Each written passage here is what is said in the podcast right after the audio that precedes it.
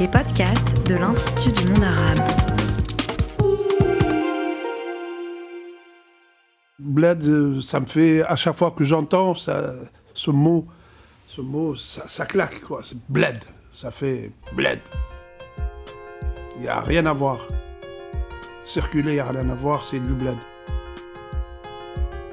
C'est origine contrôlée. Mon bled, c'est là où j'ai du monde autour de moi. Voilà. Tu cherches à savoir c'est qui mon bled Voilà, c'est quand il y a de, mon entourage avec moi. Voilà. Si je retourne dans mon village et je connais personne, ça serait plus mon bled. Un bled à soi. Épisode 2 L'exil. Passager Alger, 20h45. Madame, pas la d'attendre maintenant, ça, c'est- à 18h10. Moi, je suis resté 10 11 ans sans partir au bled. Et je te dis ce qui manque. Ce qui manque, c'est les 10 ans que j'ai pas vécu. Je te promets, les 10 ans que j'ai raté. J'ai pas assisté 10 ans à ce qui se passait. Donc, du coup, j'ai raté un épisode. Et ça, c'est irrattrapable. Je n'arrive pas à le rattraper. C'est ça l'exil pour moi. Je, je gère rien, je peux pas gérer. J'ai j'ai envie de retourner voir ma famille, je pouvais pas. Alger, 20h45, s'il vous plaît. Et aussi, il y a un drame qui était passé dans ma vie. C'est la perte de ma mère sans la voir. Je ne l'ai pas vue pendant 11 ans. Je l'ai perdue sans pouvoir y aller euh, la voir. Voilà. Et ça, ça me manque. Ça, je ne peux plus la rattraper. Je- C'est vraiment un sentiment qui, qui me, reste tout le temps. Enfin, ça me revient, qui me revient. C'est- C'est tout le temps. Il y a un espace, quoi. Il y a un espace qui est vide. Et j'arrive pas à le remplir.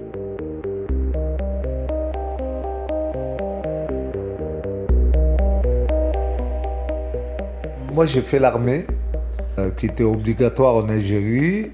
Je suis sorti en 94. En 98, ils m'ont rappelé. On te rappelle pour, euh, une guerre civile ou euh, pour, combattre le, terrorisme, par exemple, c'est ce qui est le cas de mon cas euh, et le cas de, de 300 000 Algériens.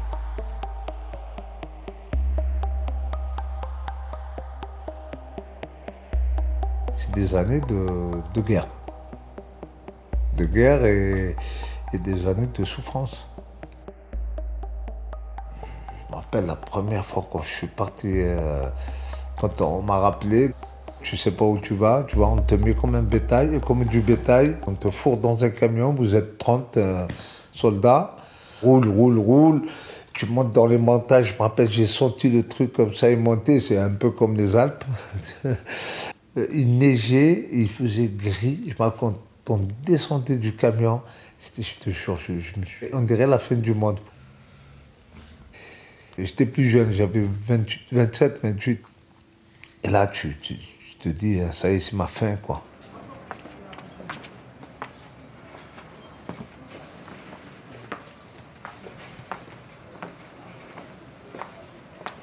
Je suis allé deux fois voir ma famille. Chaque fois, je me dis, c'est la dernière fois. Il y avait des, des rumeurs comme quoi ils cherchaient les, pour exterminer les rappelés, tu vois. Parce qu'on entend que des militaires se font tuer, des rappelés se font tuer. Surtout, ils se sont acharnés sur les rappelés, tu C'était très difficile. Très difficile de vivre euh, ça et très difficile d'imaginer euh, un avenir. euh. Je dis, déjà, si je suis vivant, c'est déjà bien. Je suis sorti en 99, j'avais pas de boulot. Et là, tu sors de l'armée, sans travail, sans rien. Et moi, je suis resté six mois cloîtré dans mon village. Et je pouvais pas sortir parce que j'ai eu peur. Je me suis dit, putain, mais j'ai, échappé au bas du terrorisme. Maintenant, je vais mourir comme ça, comme un con. Non? C'est l'élection de Bouteflika. Et là, c'est l'amnistie. Et l'amnistie, les terroristes. Il a, il, a, il a donné de l'argent aux sanguinaires, plus de- des appartements. Et il a fait son amnistie de merde pour supplier les terroristes de descendre du maquis. Et là, tu te dis, putain, ouais, elle est où ma place finalement dans ce putain de pays quoi Ils m'ont forcé, j'ai rien choisi. J'ai combattu des terroristes et là maintenant, eux, ils ont eu tous les avantages alors que c'est moi qui dois les avoir, ces avantages de merde. Et, là, tu, tu, tu c'est, non. Ils se foutent de ma gueule, quoi. Depuis, je ne suis plus retourné. Au départ, c'était pas l'amour de Marseille. Hein.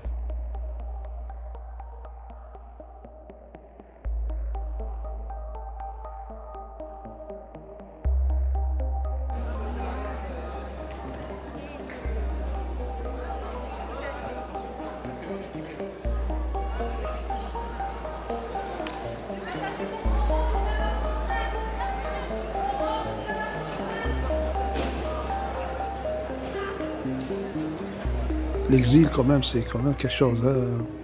Ça fait, euh, ça fait mal quand même. Tous les dimanches, mon grand-père, il mettait de la musique à la maison. il restait dans sa chambre, il, mettait de la musique, et c'était de la musique du bled. Tu, sens une certaine. Euh, un déracinement. Quand vous, quand vous avez vécu cette vie-là, vous posez forcément à un moment donné où vous dites Mais si j'étais resté en Algérie, mais pourquoi papa nous a ramenés ici en France? En fait, on se pose la question, mais il faut pas aller en arrière en fait.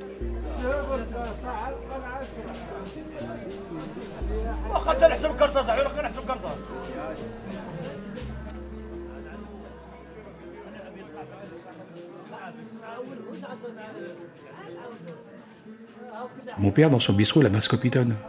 Scopitone, c'est les euh, vieux appareils avec une télé, comme une télé, euh, et tu avais un jus de boxe. Tu mettais des sous, puis tu regardais, tu avais des, premières vidéos de Cheikh Alemiti, de tous les chanteurs, euh, Salah Sadawi, qui chantaient l'immigration d'ailleurs.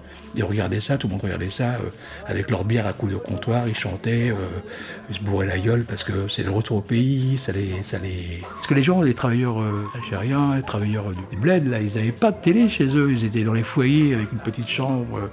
Donc, le café, c'était le lieu de distraction.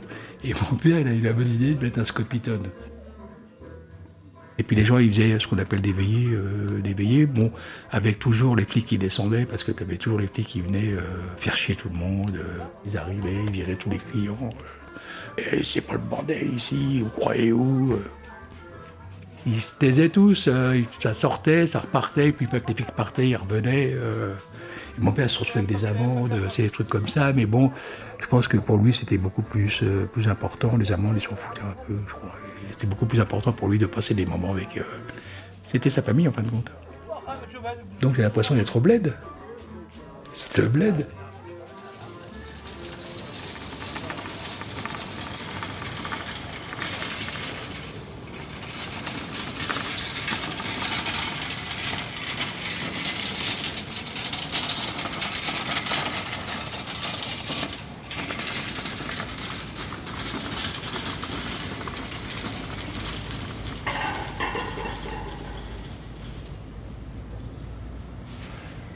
Le bac en poche, euh, je suis parti, j'ai rejoint mon frère à Paris.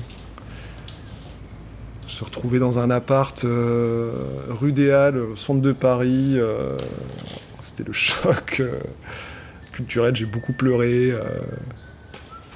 en fait, la notion de famille en Algérie, elle est quand même bien différente d'ici, quoi. Elle s'arrête pas à un couple avec des enfants, les frontières, elles explosent tes tantes, c'est tes mères, euh, tes oncles, ils t'embrassent euh, comme si t'étais leur propre fils, euh, tes cousins, c'est tes frères, tes, cousines, tu les protèges comme si c'était tes sœurs, quoi, tu vois. Mais ouais, ouais, ce qui me manque le plus, c'est ça, c'est la famille. c'est de. Parce que j'ai bien conscience que plus le temps passe, plus le lien s'étiole. Je vais acheter des, bouteilles en plastique d'huile d'olive kabyle chez le moindre boucher rebeu que je croise. Je me mets à écouter des, des DJ, euh, Jean Mouloud, euh, qui, font des mix de, de et de, musique traditionnelle chez AB. Euh, je faisais jamais ça avant, j'écoutais que du rap. Donc ouais, ouais, j'y reviens. J'y reviens parce que je sens que je l'ai un peu oublié, quoi.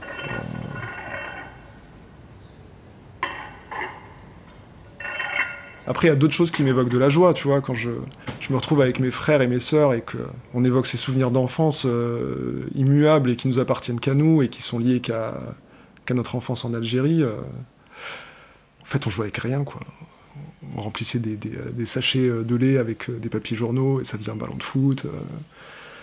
on prenait une, balle de tennis et, euh, une feuille de palmier et on jouait au baseball, euh, tu vois. Euh, on prenait une canette, on l'écrasait et on, on l'envoyait au loin comme un frisbee. euh, enfin, c'est, ce genre de, conneries en fait.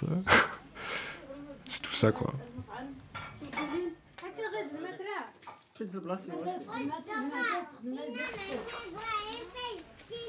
Ça, c'est en Kabylie, donc euh, dans la région d'Irjen, c'est à quelques kilomètres du chef-lieu Tizi Ouzou. Voilà, donc j'ai toutes les photos, euh, moi j'adore, euh, et ça, ça me replonge dans mon histoire, mais aussi dans l'histoire familiale. Ça, c'est ma maison. En fait, c'est mon, bled. Et tous les immigrés, en général, ils sont là, mais ils ont un pied là-bas.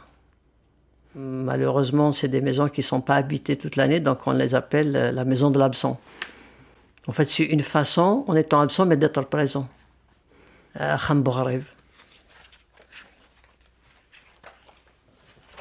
C'est des tontons, c'est des, gens proches. Ça, Même ma mère, elle peut la reconnaître normalement. Ça, قرص أنت ثقة. ثقة أنت. Hein Quand on était enfant, mon père il nous en Et ça parlait tente. jamais, mais on demandait pas non plus en fait. Il n'y avait pas trop ces questionnements-là. Il raconte rien, quasiment rien. Euh, du coup, ben, je suis allée voir par moi-même sans lui parce qu'il me disait rien. Dans tous les cas, il y a une forme de, de transmission euh,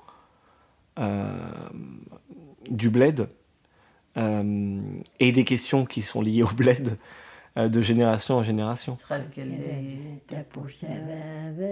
À suivre. La douleur de l'exil, elle est. euh, elle n'a pas de, de remède, quoi.